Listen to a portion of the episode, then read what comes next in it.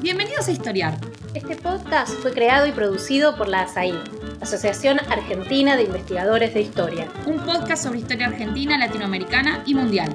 Acompáñanos en este recorrido por el pasado para pensarnos en el presente. Hola, bienvenidos y bienvenidas a Historiar, el podcast de la Asociación Argentina de Investigadores de Historia. Mi nombre es Daniel Cohen y los voy a estar acompañando en este episodio en el cual vamos a adentrarnos en la historia de las izquierdas en la Argentina, más precisamente en la experiencia del comunismo vernáculo durante la segunda posguerra. El Partido Comunista Argentino, fundado en 1918, fruto de una ruptura del viejo Partido Socialista, concitó no solo el apoyo de sectores del mundo del trabajo, sino también tuvo la aceptación de grupos profesionales e intelectuales. Esta adhesión se manifestó con el correr de las décadas en un amplio entramado de organizaciones culturales, publicaciones periódicas y proyectos editoriales que formaron parte importante del ecosistema cultural e intelectual argentino. ¿Qué rol tuvo la intelectualidad comunista en los debates que se suscitaron luego de la segunda posguerra? ¿Cuáles fueron los conflictos entre los intelectuales y las cúpulas dirigentes del partido? ¿Cómo pensar la relación entre cultura y política en el contexto de una organización atravesada por múltiples tensiones a escala nacional e internacional? Estas son algunas de las preguntas que intentaremos pensar en este episodio. Si como dice en algún lado Antonio Gramsci, la historia del partido es en suma la historia general del país, escrita desde un punto de vista monográfico, seguramente el recorrido por la experiencia comunista nos permita comprender mucho de nuestra historia y cultura. Para sumergirnos en este mundo, invitamos a Adriana Petra.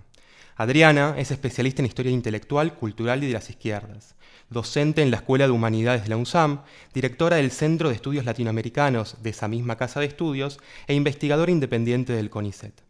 Integra la comisión directiva de la Asociación de Investigadores en Historia, la ASAI, y su libro, Intelectuales y Cultura Comunista, Itinerarios, Problemas y Debates en la Argentina de posguerra, fue traducido recientemente al inglés por la editorial Palgrave Macmillan.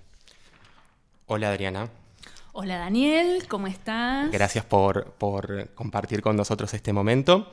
Em, y lo primero que me surge preguntarte, como para calentar motores e ir eh, recorriendo esta historia, es eh, pensar por qué tu, interés en, este problema histórico, en el problema histórico del, comunismo. Bueno, eh, muchas gracias a, a vos y a la SAI por la invitación, por darme la oportunidad de volver a hablar eh, sobre este libro y sobre este tema sobre el que sigo trabajando, por otra parte. Bueno, respondiendo a tu pregunta, mi interés eh, por el comunismo tiene ya algunos años. yo comencé dedicándome a estudiar el anarquismo hace bastante tiempo. Eh, y luego de eso me propuse estudiar lo que es la historiografía política y cultural argentina, aunque no solamente, se denomina nueva izquierda. Es decir, los grupos político-intelectuales que desde fines de la década del 50 y a lo largo de la década del 60 rompen con los partidos de izquierda tradicionales, es decir, el comunismo y el socialismo para derivar en algunos casos en las organizaciones político-militares y en otros en grupos intelectuales que de mm, diversos modos, podríamos decir, renovaron los lenguajes políticos y el arsenal teórico del marxismo al calor de, y esto es la inflexión local y particular, ¿no? al calor de una profunda revisión de la experiencia peronista, la que decían entonces aquella izquierda que desde entonces va a pasar a denominarse tradicional, no había sido capaz de comprender. Ahora bien, como suele suceder, eh, creo que afortunadamente, bastante rápido, me di cuenta que en la bibliografía que intentaba explicar el nacimiento de esta nueva izquierda, existía lo que podríamos llamar una mm, paradoja curiosa, ¿no? Es decir, el Partido Comunista era eh, al mismo tiempo, en, el mismo movimiento, señalado como una de las organizaciones más importantes de la cultura de izquierda argentina, hegemónica para una parte considerable o nada desdeñable del mundo letrado, pero sin embargo se la asociaba o se la definía como una estructura anquilosada, gris, verticalista, muy alejada de lo que podríamos llamar un partido de ideas. Bueno, entonces la pregunta que me surgió más bien espontáneamente era, bueno, ¿cómo fue posible que un espacio político, podríamos decir tan poco atractivo, ¿no? haya, sin embargo, concitado una atención que bien vista fue bastante extendida, eh, al punto que una parte no menor de los, eh, de los y las intelectuales más importantes del país, sacando, por supuesto, la importante fracción liberal y las identidades nacionalistas, pasaron en algún momento por el Partido Comunista. Una pregunta digamos, más bien sencilla, digo, nada eh, sofisticada, eh, pero fue a través de ella que comencé la investigación que dio origen al libro que, como dijiste, acaba de ser eh, publicado. Una historia de los intelectuales, y ahí es, interesante la, cita que traes de, de, Gramsci, ¿no? es decir, una historia de los y las intelectuales eh, eh, y de la cultura argentina mirada a través de los intelectuales, escritores, algunos artistas, pero también organizaciones culturales, revistas, editoriales, redes que se aglutinaron en torno al comunismo. No solo, diría yo, como un partido, sino fundamentalmente, y esto es lo que intento hacer, eh, a lo largo del libro y a lo largo de investigaciones más recientes, digo, no solamente como un partido, sino fundamentalmente como una cultura. Es decir, como una experiencia, podríamos decir, mm, antropológica, que desborda la sola adhesión a una estructura partidaria, estructura partidaria con características muy particulares, por cierto, y que constituyó uno de los fenómenos políticos cruciales del siglo XX. Hay, un tema que me, parece bien interesante, que tal vez un poco lo, lo mencionas de borde en esto que, venís contando. Acá veo libros de tapa dura y está espectacular, eh, y Adriana lo trajo para, compartir y mostrar, em, que tiene que ver con la cronología que elegís. Em, ¿Nos puedes contar un poco por qué pensar esa cronología de segunda posguerra, por qué el comienzo y por qué el final de esos de, ese momento de estudio de esta, esta cultura comunista como, como vos la, venís nombrando? Eh, bueno, ahí es interesante porque supone varias, varias cuestiones ¿no? respecto a eh, el comunismo como objeto y que tiene que ver con las escalas eh, espaciales y temporales eh, que se superponen eh, al momento de abordar el comunismo como una experiencia, un espacio político, un partido, una cultura. Yo en mi investigación comienzo mm, de alguna manera em, recogiendo la historia del comunismo argentino, desde su nacimiento, como vos bien dijiste, como desprendimiento del Partido Socialista en 1918 y las dos décadas posteriores, pero fundamentalmente me centro en el periodo que va desde 1945 eh, hasta eh, los primeros años de la década de 1960. Eh, es decir, que una periodización que recoge, recoge varias escalas. ¿no? Por un lado, una escala local que eh, evidentemente 1945 eh, evoca inmediatamente ¿no? la llegada a la, emergencia del peronismo, ¿no? la llegada al poder de, Perón al año siguiente, con la consiguiente em, cimbronazo que eso va a producir en el espacio de las izquierdas en general y del comunismo en particular en cuanto a, digamos, su suerte futura, o podríamos decir su mala suerte quizás, en relación a obtener la adhesión del mundo de los trabajadores.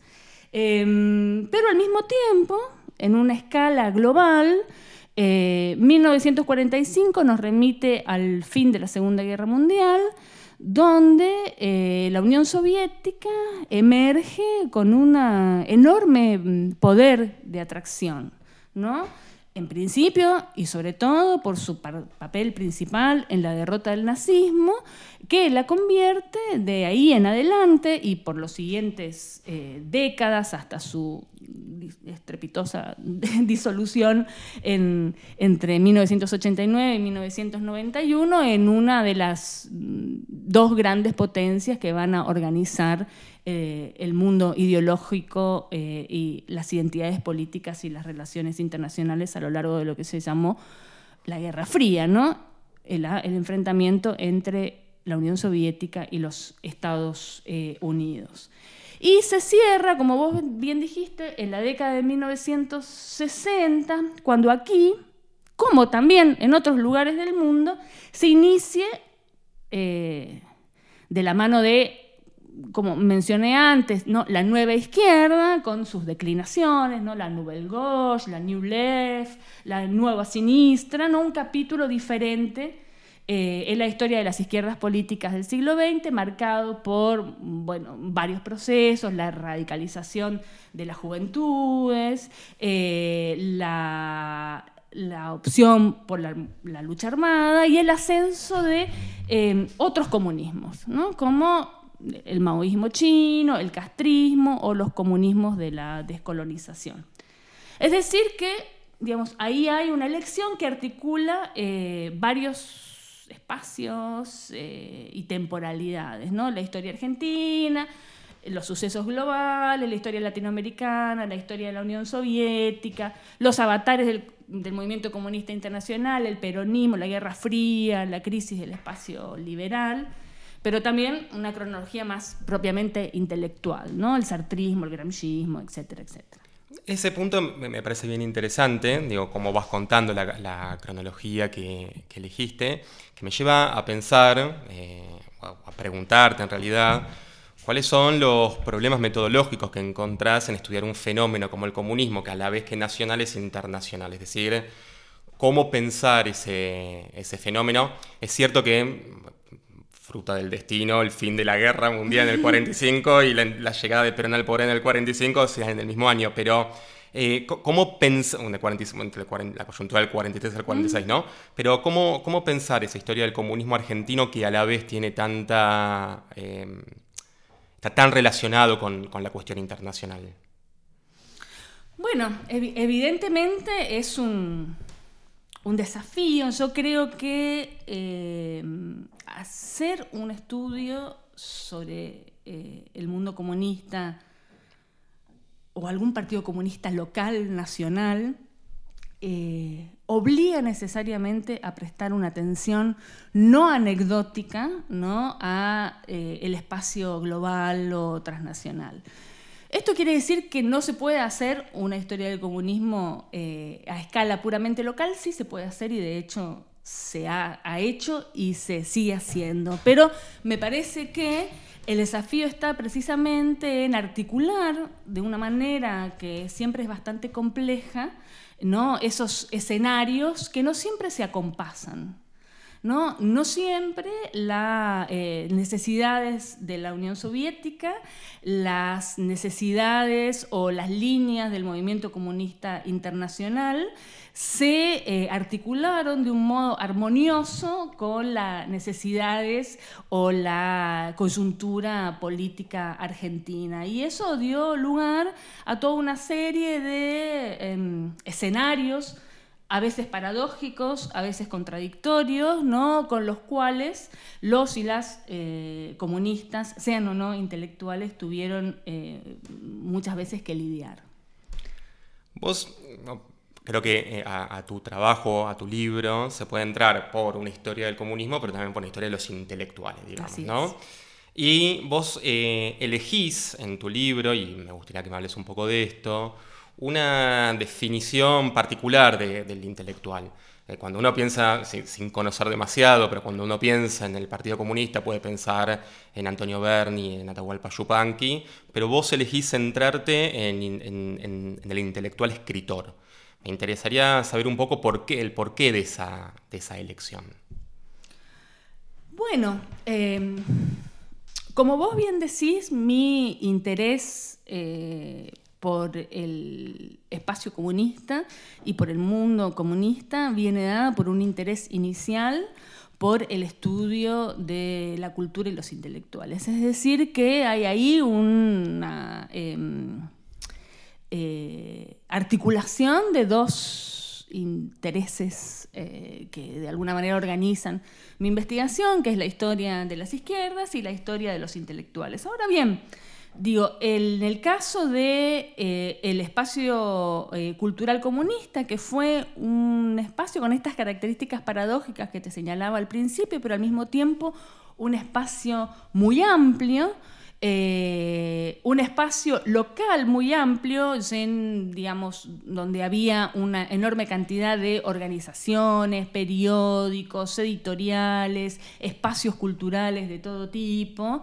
eh, un espacio articulado, eh, un espacio local articulado con una red transnacional ¿no? de, de, intervención político-cultural, de edición, de publicación, etc que al mismo tiempo em, concitaba la adhesión o el compromiso de una mm, enorme variedad de lo que en los términos de los propios comunistas podríamos denominar profesiones intelectuales. ¿no? Es decir, em, había eh, profesionales abogados, médicos, psiquiatras, maestros y maestras, había artistas, eh, músicos, eh, eh, pintores, actores, actrices y había escritores, ensayistas. Bueno, digo, una de las cuestiones que apareció en mi investigación era que en cada uno de esos espacios los motivos de adhesión y permanencia dentro del partido eran diferentes y que incluso el propio partido tenía políticas diferentes según sea la colocación ¿no? de esos trabajadores intelectuales dentro de sus propias disciplinas, dentro de sus respectivos espacios eh, específicamente culturales, intelectuales y profesionales. Entonces, una de las cuestiones era decir cómo trabajar con esa variedad. La decisión que yo tomé de dedicarme a lo que llamo ahí intelectuales creadores e intelectuales o el, escritor intelectual tiene que ver con que, eh, en efecto, durante el periodo en que yo trabajo, eh, la figura del escritor fue una, una figura modélica del intelectual. ¿no? Pensemos ¿no? En Sartre, ¿no? Eh, pensemos en el, peso incluso del escritor y de la literatura en la propia tradición cultural eh, argentina y de alguna manera esa entrada me permitía no solamente acotar esa variedad, sino que me permitía observar mejor toda una serie de... Eh, tensiones, aporías, dificultades ¿no? en relación a estas dos lógicas diversas, la lógica de la cultura y la lógica de la política, ¿no? o las aporías del propio compromiso intelectual con un espacio eh, que exige, como lo hacía el comunismo, aunque no únicamente una lealtad sin fisuras, me parecía que o aparecía que esta figura del, escritor intelectual, del ensayista de ideas, me permitía observar mejor ciertos problemas que me interesaban particularmente. Básicamente, el problema fundamental y que excede la cuestión del comunismo es cómo pensar el compromiso eh, de los y las intelectuales con la política y sus prácticas. Vos ahí haces una decís algo que a mí me parece bien interesante, que tiene que ver con una cierta tensión entre la lógica de la cultura y la lógica de la política.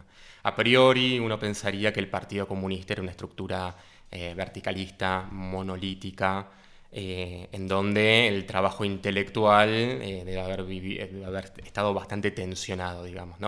¿Qué encontraste vos en tu investigación con respecto a esto?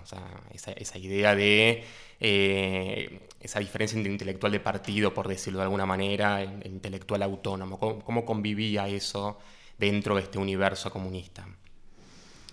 Em, bueno, yo diría que eh, tu pregunta remite eh, a un problema mayor, ¿no? que no es solamente cómo estudiar la cuestión más específica que yo estudio, es decir, la cultura, los intelectuales que decidieron eh, prestar su adhesión al comunismo y se movieron dentro del espacio cultural del comunismo, sino que es una pregunta que remite a cómo historizar el comunismo como experiencia eh, como una de las experiencias políticas fundamentales del siglo XX. ¿no? Es decir, cómo historizarlo por fuera de los dos grandes eh, ejes con los que hasta no hace mucho tiempo se abordó. Es decir, las versiones apologéticas o idealistas, eh, militantes de la experiencia comunista y su reverso, quizás igualmente militante, es decir, las versiones anticomunistas que vieron en esa experiencia solo, digamos, la disciplina y el terror. Y ahí eh, recuerdo ¿no? una, una, incitación que hace eh, uno de los historiadores más importantes del, comunismo en la actualidad, Enzo Traverso, que dice, bueno, una manera de eh, comprender eh, el comunismo, porque es necesario eh, comprender qué pasó allí, es precisamente, digamos, desligándose de estas dos versiones, ¿no? Digamos, ni de la apología ni de la condena, y apostar a la idea de que no hay uno, sino muchos comunismos. ¿Qué quiere decir esto? Es decir, que lo que dice Traverso es la historia del comunismo no necesita ser ni defendida, ni idealizada o demonizada, necesita ser entendida críticamente en sus tensiones y contradicciones, pero también en sus múltiples dimensiones. Entonces, en este, intento por comprender, digamos, este es un punto de partida general para ir a lo particular de tu pregunta, que tiene que ver, bueno, es decir, ¿qué encontré allí? Efectivamente, lo que encontré allí es eh, un espacio eh, cultural que ocupó un lugar en la historia de la cultura argentina del siglo XX, eh, que se midió con otros espacios, ¿no? Eh, tanto compartió como se midió con otras fracciones del mundo intelectual, eh, participó de los debates de algunos problemas, diría, cruciales, ¿no? o al menos lo eran, podríamos decir, hasta la década del 70, ¿no? discusiones en relación a la cultura nacional, el lugar, el rol eh, eh, de los intelectuales en la vida pública, la relación y sobre todo esto a partir ¿no? de todo el cúmulo de preguntas que trae aparejado, eh, preguntas y, conflictivas, por cierto, que trae aparejado el, peronismo, la relación entre las élites y el pueblo, ¿no? toda una serie de cuestiones en las que los comunistas participaron y debieron en tanto comunistas e intelectuales, ¿no? Eh, transitaron esa tensión y lo hicieron de maneras muy diferentes. Lo que sí puedo eh, decirte es que eh, la idea de el, comunismo o el partido comunista como una especie de máquina trituradora verticalista, ¿no? que todo lo sabe y todo lo puede eh, controlar, eh, no hace justicia a toda una variedad em, de, elementos, de prácticas, de intervenciones eh, de estos intelectuales, artistas, ¿no? que, digamos, debieron tramitar esa tensión. Y a mí lo que me interesaba ver no era comprobar que digamos, debían decir lo que se les pedía decir o que debían casar lo que se les pedía casar, sino observar cómo tramitaron ¿no? esa tensión entre estas lógicas diferentes que vos bien señalás, porque se trata de un problema que excede la cuestión del comunismo. Es decir, eh, toda vez que un alguien que ha conseguido un eh, prestigio en el campo de la ciencia, de la cultura, de las artes, decide poner su nombre, su prestigio a favor de alguna causa partidaria, la pregunta acerca de si es o no, o sigue siendo un intelectual, o si es un verdadero intelectual, reaparece.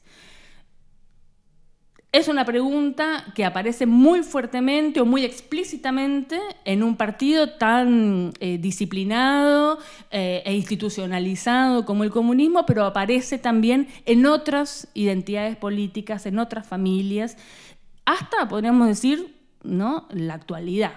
Digamos, podríamos pensar tanto en las experiencias de los populismos como las derechas, que por supuesto también tienen sus intelectuales. Este es el podcast de ASAI, la Asociación Argentina de Investigadores en Historia.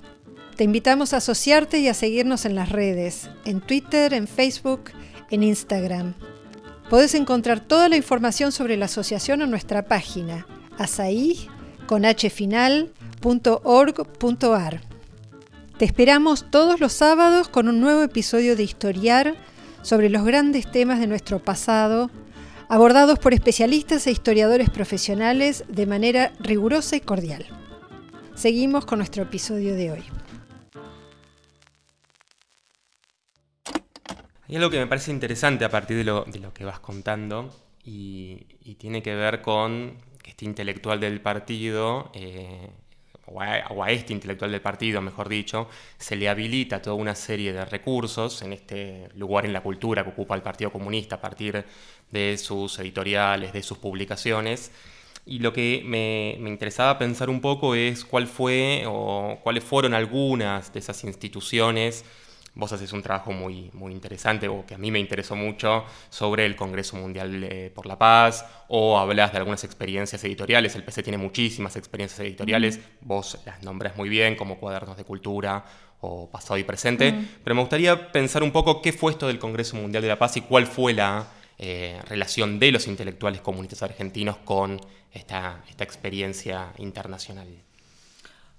Bueno, em, precisamente una de las eh, particularidades del eh, comunismo fue establecer una, decir, estructura planetaria ¿no? de organizaciones y artefactos culturales, como no lo tuvo ninguna otra familia política. Eh, se trata de un fenómeno muy interesante y muy particular, no solo por la magnitud, ¿no? sino porque, digamos, a esa magnitud iba unido eh, también una fuerte voluntad de control, ¿no? Es decir, no ha habido eh, familia política, por ejemplo, que dedicara más herramientas, tiempo y vocación eh, que el comunismo, por mantener la idea típicamente ilustrada, que, eh, la lectura y los libros ocupaban un lugar fundamental en los procesos de emancipación social. Es decir, la cultura aparecía como un elemento muy importante de la cultura política comunista. Y de alguna manera alguien una vez me dijo, eh, alguien que estudió el comunismo, pero primero fue comunista, me dijo, la diferencia entre un comunista y otros ¿no? era que el comunista sabía. ¿Qué quiere decir sabía? Es decir, tenía una certeza compartida por otros miles, eh, millones de hombres y mujeres alrededor del mundo que podía eh, darle sentido a la lógica de la historia. ¿No? Digo, y eso me parece apasionante. Y ahí hay, eh, efectivamente, esa creencia iba acompañada de toda una serie de, como vos dijiste, editoriales, revistas, em, emprendimientos culturales de todo tipo, cine, radio, ¿no? Y también organizaciones políticas que acompañaron al comunismo desde sus inicios, ¿no? Las, las, organizaciones de frente o de masas, ¿no? Que eran organizaciones no necesariamente partidarias, destinadas a captar la atención y la, eh, de em, eh, el mundo por fuera del partido, ¿no? que aparecen ya muy tempranamente, pero que en mi caso, eh, por el periodo que yo ocupo, le doy particular relevancia e importancia lo que se llamó el movimiento mundial por la paz, al principio Movimiento Mundial de Partidarios por la Paz, que fue la organización eh, cultural más importante promovida por la Unión Soviética para eh, librar las batallas de la Guerra Fría. ¿no? Es decir, una organización que nació oficialmente en París, como no podía ser de otra manera, es decir, si bien Moscú fue un centro del comunismo, París fue un centro del comunismo internacional eh, eh, y particularmente argentino, es decir, podríamos decir que los intelectuales argentinos fueron comunistas a la francesa en ese sentido, los, intelectuales comunistas argentinos. Nació, como dije, en París en 1949, bajo em, eh, la escenografía de La Paloma de la Paz, pintada por, Pablo Picasso, especialmente para la ocasión, en una eh, eh, sala enorme en el centro del París, al que asistieron 2.500 delegados de todo el mundo, incluyendo los argentinos. Y es una, es una cuestión interesante, te decía Daniel, porque permite ver varias cosas, ¿no? Eh, como dije, permite observar estas eh, formas particulares de adhesión al eh, mundo comunista a través de organizaciones no particularmente partidarias, permite observar el modo en que se tramitaron las batallas culturales de la Guerra Fría, una guerra precisamente que se libró principalmente en el terreno de la cultura, pero también hay algo que a mí me llamó mucho la atención, que es que a través de esta organización y algunos de sus integrantes, yo ahí le dedico bastante importancia, por ejemplo, a la figura de María Rosa Oliver, eh, que de alguna manera articuló eh, en función de sus eh, credenciales de pertenecer a una de la una familia aristocrática argentina, de haber participado en la fundación de la revista Sur, de ser amiga de Victorio Campo, etcétera, etcétera, articuló a través de su eh, una figura eh, realmente fascinante. Articuló una red eh, latinoamericana de activismo intelectual ligado a el pacifismo soviético, pero al mismo tiempo, si uno lo mira bien, se da cuenta que a partir de ese activismo uno puede ver cómo, por ejemplo, confluyeron las, la agenda propia de la política exterior soviética, dominada durante la Guerra Fría por el antinorteamericanismo, con tradiciones de muy larga data en América Latina, como es el antiimperialismo, ¿no? Y como es la tradición nacida ya en el cambio de siglo, ¿no? De establecer una diferencia o un corte entre la eh, cultura latinoamericana y las culturas eh, latinoamericanas. Así que, digamos, esa entrada me permitió ver varias cosas al mismo tiempo. Y, entiendo también que te permitió ver cuál fue la actitud de los intelectuales no comunistas con respecto al, movimiento por la paz. Me parece que ahí hay un acierto tuyo porque encontrás cuáles son las tensiones tan entre los intelectuales comunistas y los no comunistas pensando en este tipo de, en esta experiencia de la organización eh, del Congreso Mundial por la Paz.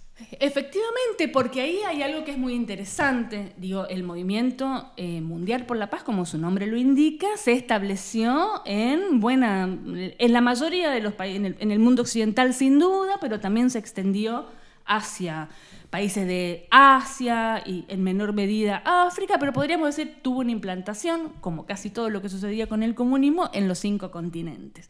Ahora bien, la suerte de las filiales nacionales de este movimiento dependió mucho de las condiciones locales. En el caso argentino, el movimiento por la paz fue un movimiento bastante fallido. ¿Por qué? Porque de alguna manera encontró eh, como escollo em, eh, eh, el escenario que planteó para el comunismo sus, digamos, vaivenes en relación con el peronismo. Es decir, bueno, hay, lo, digo así como más sencillamente, por ejemplo, en 1952, primeros años de formación del, movimiento por la paz en la Argentina, el, comunismo en un, episodio todavía rodeado de, confusión decide apoyar a, lo que desde el gobierno peronista se, se, denunciaba como una sonada imperialista, ¿no? disuelve sus, sus, organizaciones para entrar en, la CGT, en toda una serie de cosas. Bueno, algo que va a ser observado por quienes hasta entonces compartían con el comunismo el espacio del antiperonismo. Es decir, no hay que olvidar que también para el comunismo la tradición liberal argentina, una tradición muy estructurante de la cultura hasta la década del 60, digo, era, eh, el comunismo formaba parte ¿no? de, ese, de ese espacio, digamos, se produce eh, efectivamente una reacción casi de traición, ¿no? Eh, producto de la, eh, para decirlo en el lenguaje de la época, de la eh, inveterado seguidismo de los comunistas argentinos a las necesidades soviéticas, y eso fue letal para el objetivo del movimiento por la paz, que era conseguir la adhesión de los intelectuales no comunistas. Entonces, esa coyuntura local de alguna manera determinó la escaso eh, eh, repercusión que tuvo eh, el movimiento por la paz en la Argentina, lo que no ocurrió en otros espacios nacionales. El caso, efectivamente, más exitoso fue el caso francés. Bien. Em, bueno, estamos hablando de, comunistas, de, intelectuales, y me parece que a, partir de lo que vos bien trabajas en, en tus investigaciones y en tu libro, aparece la figura de Agosti, de Héctor Agosti, como una figura central en, este ecosistema cultural comunista.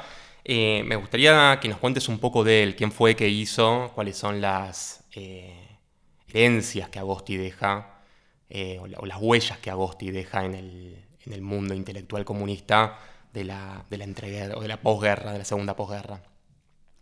Bueno, em, Agosti es una, es una figura sumamente interesante, pero no vamos a cometer el error de pensar de que todo el mundo lo conoce, porque efectivamente es muy probable que muchos, la mayoría de quienes nos están escuchando eh, eh, no, lo, no lo conozcan.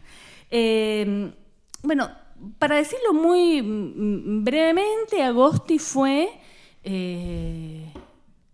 uno de los intelectuales públicos más importantes del comunismo argentino, heredero de, un, podríamos decir, un, un, linaje que lo une primero a eh, Aníbal Ponce, fallecido tempranamente en la década del 30, y a través de Aníbal Ponce a José Ingenieros, ¿no? Es decir, alguien que ocupó eh, un lugar importante en la, estructura partidaria, pero también en el espacio cultural nacional sin más. ¿no? Eh, y es una trayectoria que uno podría definir en los términos de algunos de sus amigos o allegados, no sé, estoy pensando en eh, Ezequiel Martínez Estrada, Canal Feijó, Roberto Justi, la propia Victoria Ocampo, que qué es lo que decían de Agosti. Es un gran ensayista, es un gran intelectual a pesar de ser comunista.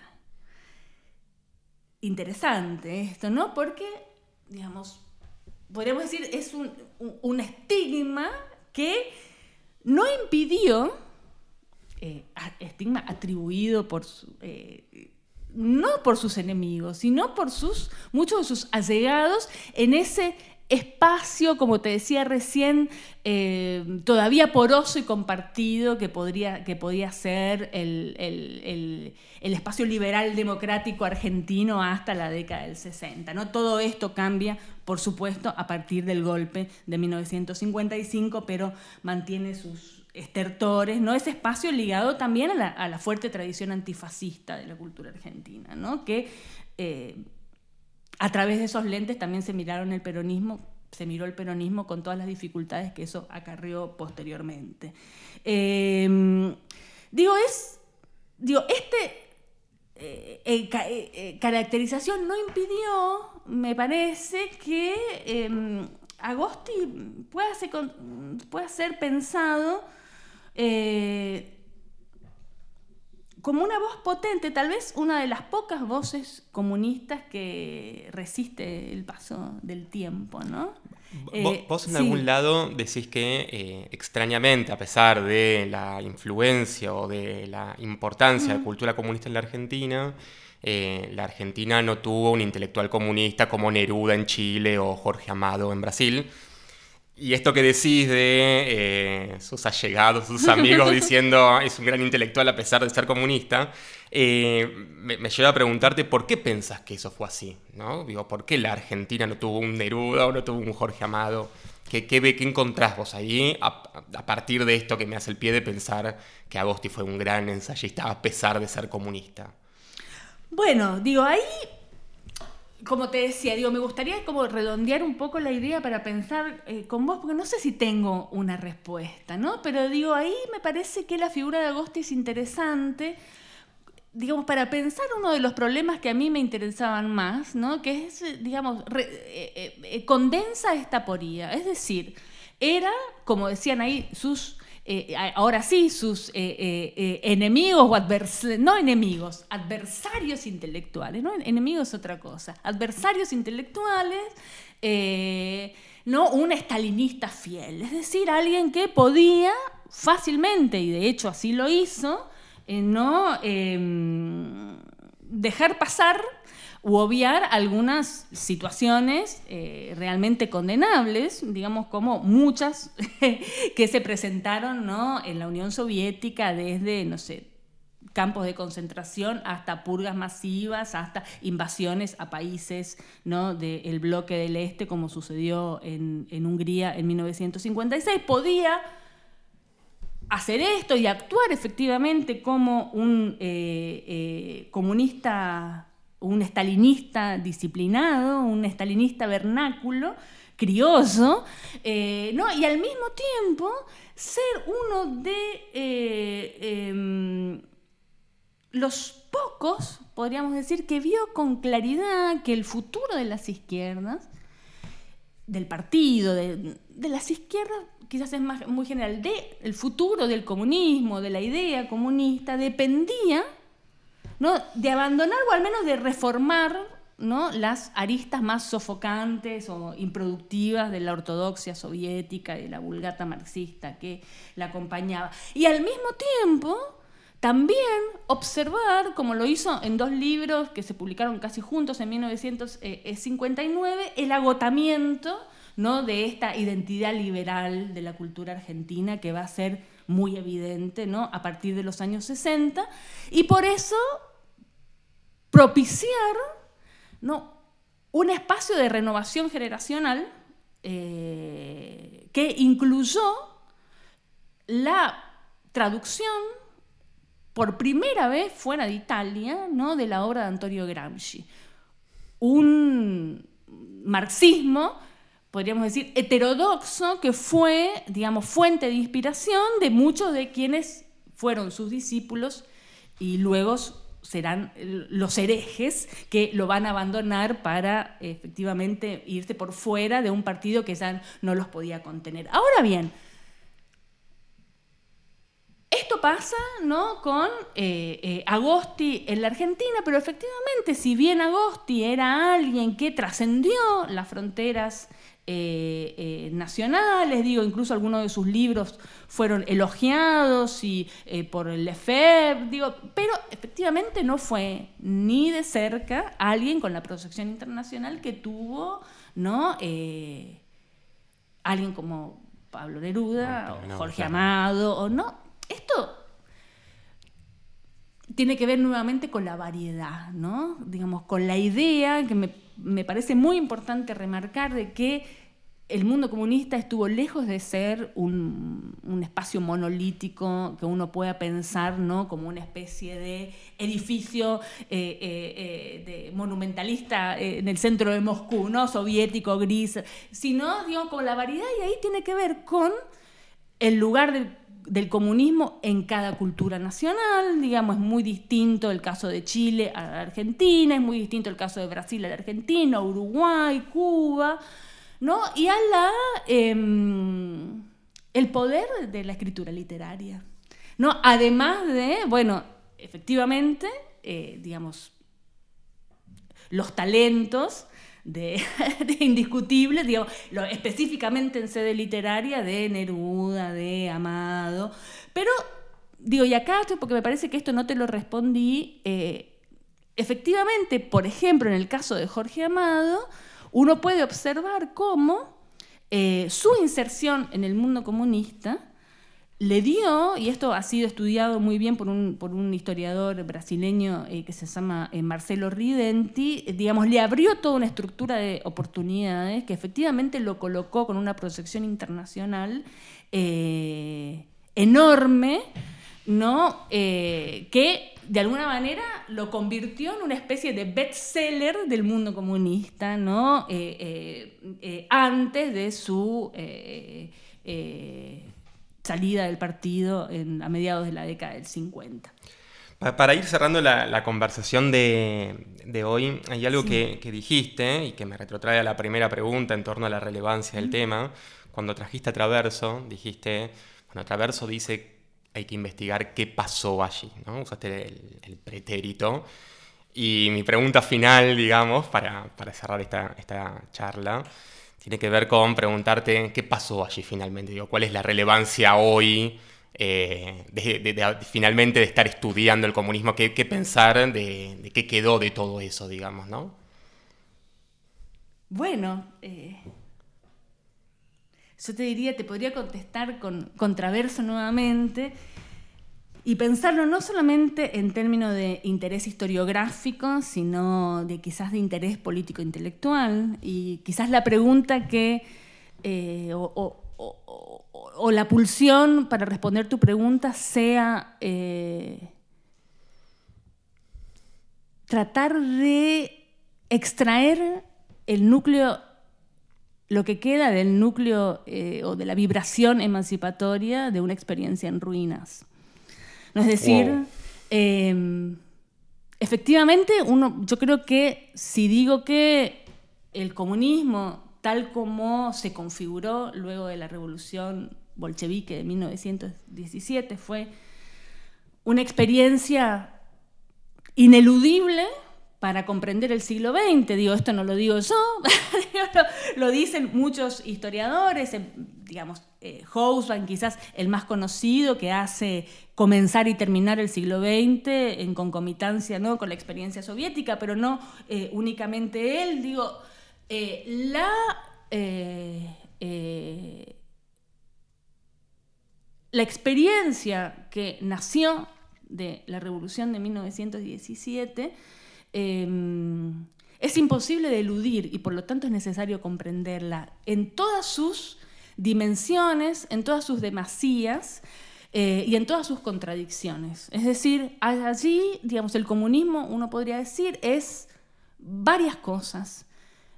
Es una idea previa a, a 1917, una ideología un régimen de poder estatal que derivó en formas eh, autoritarias, totalitarias e incluso eh, criminales, fue también un movimiento político de escala global, eh, planetaria, transnacional, ¿no? que aglutinó a millones de hombres y mujeres alrededor del mundo bajo la idea de que era posible, que una revolución era posible. Es decir, contiene tanto aquella oscuridad que se puede asociar a lo que efectivamente ocurrió ¿no? a lo largo eh, de la historia soviética con una promesa de emancipación que se mantiene. Y yo te diría que, Daniel, que eh, ah, em, pensaba esto, ¿no? Digo, se, me, ocurre para, cerrar eh, quizás el encuentro, si así lo decidís vos, em, estaba mirando las, eh, el acto que el presidente de Brasil, Bolsonaro, hizo o comandó em, por los 200 años de la independencia de Brasil. Y digo, ¿y, qué había allí? ¿No? Un discurso eh, anticomunista, ¿no? Es decir, el comunismo ¿no? como fantasma, ¿no? Ese, un fantasma que no deja de recorrer el mundo, ¿no? Eh, y yo decía, bueno, quizás eh, una de las paradójicos legados del comunismo sea precisamente el anticomunismo, es decir, la pervivencia de la idea que incluso a pesar de las eh, eh, experiencias socialistas realmente existentes, el comunismo contiene eh, un núcleo disruptivo, revolucionario, emancipatorio y por lo tanto peligroso. Adri, gracias. Un lujo esta conversación y a nuestra audiencia nos encontramos la próxima semana con un nuevo episodio de Historia, el podcast de Asaí. chao. Chao Daniel, muchas gracias.